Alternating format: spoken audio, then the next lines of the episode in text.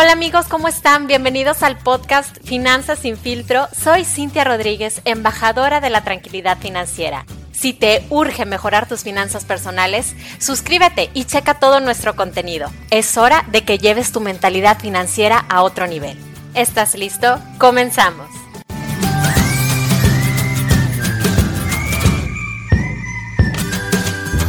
Hola a todos, ¿cómo están? Bienvenidos y bienvenidas a un nuevo episodio de Finanzas sin filtro. Estoy muy contenta de que me estén escuchando. Hoy quiero platicarles un poquito acerca de la cultura de prevención que tienen los mexicanos, porque realmente, chicos, está por los suelos. Ustedes bien saben que los mexicanos están acostumbrados a corregir una vez que el daño ya está hecho. No sé si alguna vez hayan escuchado ustedes ese refrán popular que dice, ahogado el niño se tapa el pozo. ¿Qué quiere decir este, este refrán, que no se hace nada por prevenir las desgracias, sino que ya se buscan soluciones o alguna acción hasta que se encara una tragedia. ¿Qué otras frases favoritas tienen los mexicanos que dejan a miles de familias en la quiebra? El toco madera, el Dios me libre, el Dios proveerá. Nosotros, ¿a poco no hemos visto ya desastres naturales, huracanes, terremotos en nuestro país? Hemos visto los estragos que dejan. O no, no me digas que no conoces a lo mejor alguna, algún familiar o algún amigo o vecino que se le murió a alguien importante, que no dejó una herencia,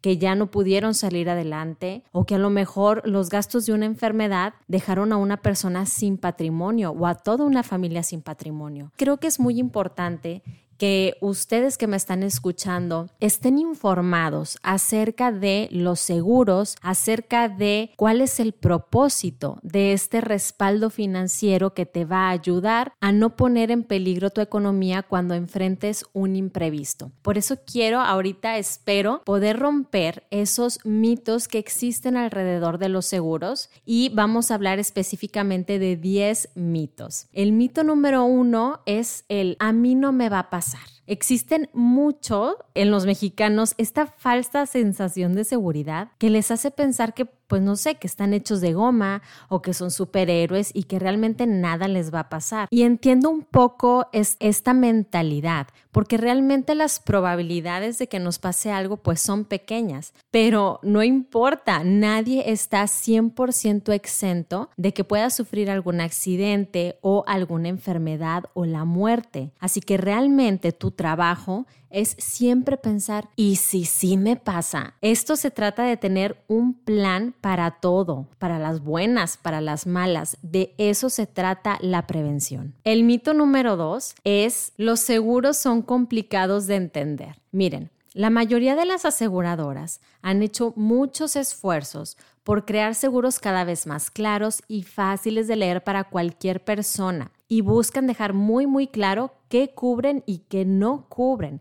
Y puede parecer mentira, pero la falta de claridad va totalmente en contra de las aseguradoras porque en caso de que haya algún tipo de controversia con algún siniestro, resulta que si las condiciones del seguro no están claras y se pueden hacer interpretaciones, una demanda, o sea, en una demanda la ley siempre va a favorecer al asegurado. Lo que pasa aquí más bien con este mito es que las personas compran a ciegas y sin saber qué es lo que contrataron. Y si además no tienen comunicación con el agente de seguros o ellos creen que no necesitan ningún tipo de orientación, pues ahí está el problema. Por eso resulta que son complicados de entender porque no acuden al experto a que los ayude. El mito número tres es que los seguros tienen muchas letras chiquitas para no pagar. Déjenme les platico que desde hace ya muchos años dejaron de existir las letras chiquitas. Ahora por ley todas las exclusiones de los seguros, o sea, todo lo que no se cubre, debe de estar en letras grandes y en negritas para que resalten a la vista en la póliza. ¿Cuál es el problema real aquí? ¿Ustedes cuál creen que es? Yo creo que las personas realmente no leen las condiciones generales, no leen su póliza o no le preguntan a la gente qué es lo que no cubre el seguro. El mito número cuatro es que los agentes de seguros no son de confiar o que lo único que quieren es vender. Bueno, la verdad es que lo voy a decir, como en todos los trabajos hay de todo. Hay agentes que no hacen muy bien su trabajo, pero no todos los agentes somos iguales. ¿En qué te debes de fijar cuando vas a buscar un agente de seguros? Pues en que tenga su cédula vigente, en que tenga experiencia, en que tenga a lo mejor una oficina, un equipo de trabajo. Te recomiendo 100% que escuches primero la propuesta de la gente, porque un buen agente te asesora y si hace tan bien su trabajo que tú decides comprarle, él no te va a estar insistiendo porque el trabajo real de un agente es concientizar, asesorar, saber comunicar y saber ayudarte a detectar tus necesidades, pero no es trabajo de un agente de seguros perseguirte para que le compres. El mito número 5 es que los seguros son muy caros. Mira, esto lo cree mucha gente y la realidad es que el costo del seguro depende de la cobertura que se te brinda. Es como una relación de costo-beneficio. Aparte, caro con relación a qué? Por ejemplo, un iPhone cuesta 35 mil pesos aproximadamente y las personas lo compran y lo compran sin pensarlo. Un auto te puede costar arriba de 150 mil pesos y las personas lo compran sin pensarlo. Ah, pero si alguien te ofrece un seguro que está en 7 mil pesos, pues está muy caro. Pero si algo pasa, te van a pagar lo que vale tu carro. Es por ejemplo, una simple apendicectomía, que es una enfermedad pues muy común, puede costar entre 80 mil o 100 mil pesos y el seguro de gastos médicos dependiendo de la edad, por ejemplo, si están jóvenes y tienen 23 o 24 años, puede costar entre 9 mil o 12 mil pesos al año, pero el respaldo que te da es de 130 millones de pesos ante cualquier enfermedad. Un seguro de una casa de 2 millones de pesos a lo mejor te va a costar 4 mil pesos, pero si te roban tus contenidos, te los van a reponer si se incendia tu casa o si se inunda, te van a pagar el valor de la construcción. El mito número 6, y este es uno de los más comunes, las aseguradoras no pagan. Eso es totalmente falso. Si no existieran los siniestros, no existirían las aseguradoras. Las aseguradoras fueron creadas precisamente para pagar siniestros. De verdad, no tiene sentido que busquen cómo no pagar. Además, las aseguradoras están siempre bajo la supervisión de la Comisión Nacional de Seguros y Fianzas y de la Conducef, que es quien protege a los usuarios de seguros. Y si se dieran cuenta de que hay algún tipo de política de no pago, realmente les puede ir muy, muy mal y las pueden amonestar con muchísimo dinero. Lo que sí puede pasar es que el personal de atención de las aseguradoras no sea a lo mejor muy competente o que la atención no sea muy buena o que no sepan explicarte por qué tu siniestro tuvo tal o cual resolución. Por eso es realmente importante tener un agente que te apoye con todos tus siniestros. Y no hemos tocado el tema de los fraudes. Las aseguradoras realmente son víctimas de muchos intentos de fraude. Acuérdate lo que dije al inicio, los mexicanos quieren tapar el pozo ya que se ahogó el niño. Entonces, esto ocasiona que si haya sistemas de monitoreo, en caso de que la suma a pagar sea muy alta o que el siniestro sucedió justo después de contratar la póliza. Y además las aseguradoras no te rechazan, simplemente piden mucha información. Así que esto sí, hay que tener mucha paciencia y siempre ir en un siniestro de la mano de tu agente. El mito número 7 es que todas las aseguradoras son iguales. La realidad es que todas las aseguradoras son diferentes, todas tienen productos diferentes, capacidad financiera diferente, nivel de servicio diferente, proveedores en convenio que pueden ser diferentes. La AMIS y la Conducef siempre comparten información sobre el servicio de las aseguradoras, sobre cuántas reclamaciones sí se pagaron, cuántas quejas tuvieron, cuántas se resolvieron. Es muy importante que revises estos datos para que sí tomes la mejor decisión al momento de elegir una aseguradora.